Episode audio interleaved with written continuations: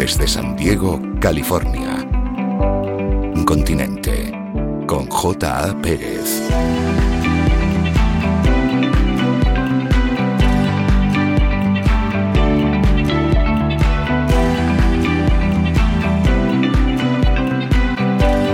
Hola, saludos. Hoy continuamos con la serie Cómo ser libres de la prisa y sus agentes.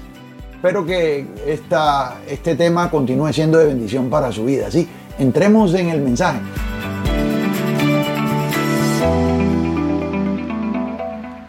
Por ejemplo, aquí dice el verso 4, capítulo 4, dice, todo lo que Dios creó es bueno y nada es de desecharse si se toma con acción de gracia. Si tú agarras el verso 4 y lo sacas del contexto, tú te metes en problemas. Porque mira lo que dice el texto, dice, fíjate lo que dice, dice, todo lo que Dios creó es bueno. Hello. Y nada es de desecharse. Quiere decir que todo lo que Dios creó, Dios creó la marihuana. ¿Verdad que sí o no? Y tú dices, todo lo que Dios creó es bueno y nada de desecharse. Me voy a fumar un, un pedazo de marihuana, porque todo lo que Dios creó es bueno. Y nada de desecharse si se toma con acción de gracia. Le voy a dar gracias a Dios y me fumo el, el de ese. O mira, las muchachas que andan allá en la esquina caminando con la faldita por acá, también Dios las creó. Y todo lo que Dios creó es bueno y nada de desecharse. O me voy con una de ellas. Simplemente que antes de prostituirme, hago la oración y lo la tomo con acción de gracias. Porque nada es de desechar. ¿A dónde te puedes meter por un texto fuera de contexto? ¿Verdad que sí o no? Pero tú tienes que ir al resto del texto y ver de qué está hablando Pablo. Está hablando de espíritus engañadores, doctrina de demonios, de demonios, que todo tiene que ver con prohibiciones. Y si te vas al, resto del de, de, de, texto, está hablando de alimentos. Y las prohibiciones que venían del judaísmo. ¿Mm? Que prohibirán casarse y, y, mandarán a abstenerse de alimentos. Ah, eso, de eso está hablando Pablo. Pero todo alimento es bueno si yo oro antes de comérmelo. Está hablando de alimentos, pero uno lo separó del contexto y se metió ahí. No, me fui por ahí, por esa avenida, y no tenía que entrar ahí mucho porque en realidad eh, eh, eh, estoy dedicando mucho tiempo a esa idea, pero, pero regresémonos al verso, al verso 13.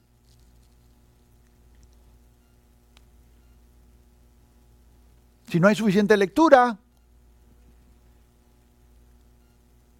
la exhortación no es buena, y mucho menos la enseñanza, porque la enseñanza toma más que la exhortación, es la exegesis del texto. ¿Ya quedamos ahí? Entonces, el que anda deprisa no lee. No hay manera que usted me, me quiera convencer, yo no le voy a creer. La lectura necesita calma. Es más, la lectura es mejor cuando tú lees en un lugar calmado, en un ambiente calmado. Si tú estás leyendo y tienes la televisión puesta por allá, y por allá hay música y otro acá hablando, esa lectura no es de buen provecho. ¿Me está yendo? A mí me gusta en mi recámara, a veces apago todo.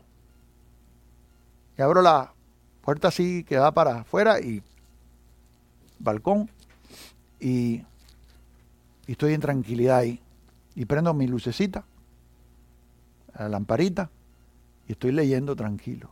Y hay una una tranquilidad en la noche. Lo único que se oyen son los grillitos allá. ¡Qué paz! Yo he notado en estos años que antes yo podía estar en el carro y alguien me estaba hablando y el radio del carro estaba prendido a la misma vez. Yo no puedo hacer eso ya. Tengo que apagar el radio, me, me atormenta, me confundo manejando, no sé para dónde agarrar. Alguien me está hablando aquí y por allá hay otro ruido. Y tú sabes que con los años uno va perdiendo la habilidad de enfocar el oído y a veces el ruido que está atrás en el, en, el ambiente no te deja escuchar bien el que está al frente. ¿Sabes? ¿No le pasa eso ya? Cama, aquí dos, tres rucos ya. Mire, ¿verdad? Que vas perdiendo el, el, Y alguien te está hablando algo, pero como hay un ruido atrás, no puedes entender bien lo que te está diciendo. ¿Verdad que sí o no? Se pierde algún decibel ahí. ¿Verdad que sí o no? Imagínese usted que yo estoy en el carro y estoy hablando ahí. A veces yo voy en el carro y me pongo a orar pero apago todo y tranquilo. O a veces no estoy haciendo nada. ¿Qué estás haciendo manejando? Estoy manejando. Eso es lo que estoy haciendo. Necesito el... Mi mamá se me cayó el otro día. Mi mamá va a cumplir 80 casi ya. Y veníamos en el carro y, estaba tratando de decirnos algo. Y habla y habla y habla, se tropieza y se cae. Pero no fue mucho porque se cayó así en la, la acera, que le dicen banqueta, ¿no? Y está alta, so, casi que salió bien. Dios gracias. Pero yo tengo que sentarle y decir, Mima, tú no puedes hablar y caminar a la vez. Porque el cerebro se distrae. A tu edad, tú tienes que estar enfocada en caminar. Lo único que tienes que hacer es preocuparte por caminar. Tienes que ver los pasos, ver por dónde vas. Pero cuando el cerebro está tratando de hablar, estás concentrada en hablar, la atención se te distrae acá y te caes. ¿Usted sabía eso, hermano? ¿Ya te está pasando ya? ¿Poquito? Más viejo que yo. Por eso le pregunto. Me lleva como dos meses. Esto. Un mes y algo, ¿eh? No, escuche bien esto. No, ¿cuál? Un mes. Oiga, le digo algo. Dos meses son dos meses, no es lo mismo que uno. Eh, dos, dos, me debas dos y cacho. no, estamos tan cerca. Lo que quiero decir acá es, ese es sarcasmo, alguien por allá lo oye y dice, ay hermano, pero esto. No, vamos a, vamos, a, vamos a regresarnos a Jesús ecuánime, calmado, tranquilo, sosegado. ¿Mm? Jesús sin prisa. La semana pasada hablamos en Juan capítulo 7.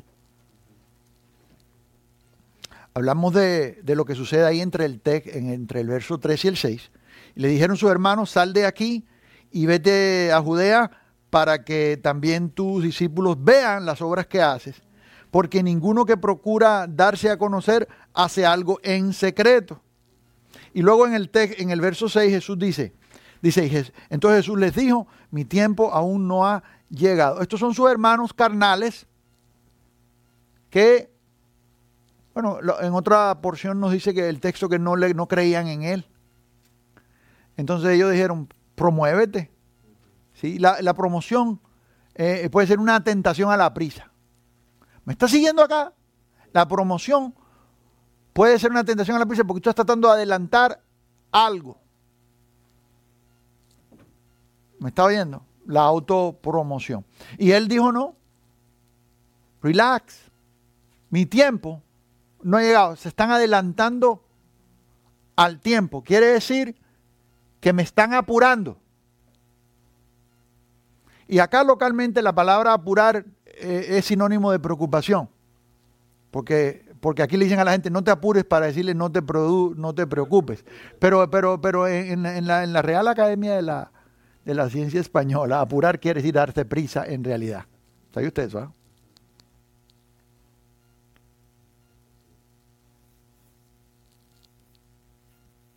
Hay palabras que nosotros usamos aquí localmente que no, no, no son verdadero español. Las frecas no están en el diccionario.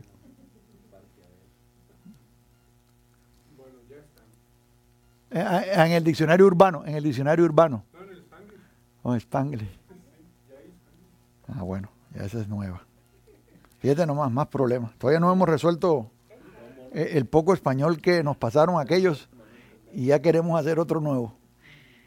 Si no, y no dudo que haya una Biblia ahí también ya con esa versión. No, esto, Vamos a, vamos a, la, al evento que le dije la semana pasada que íbamos a tocar y está en Marcos capítulo 5. Eh,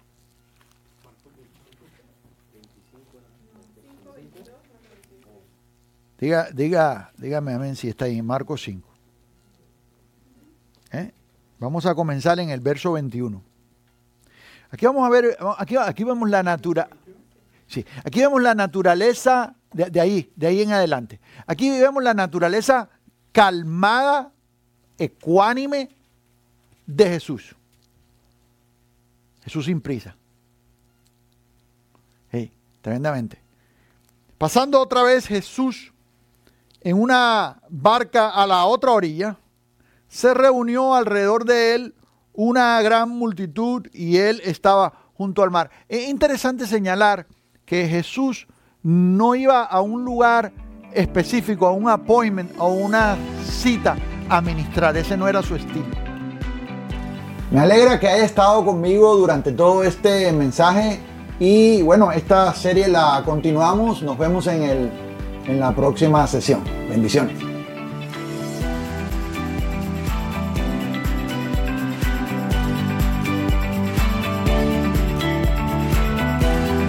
Para más información visítenos en japerez.com.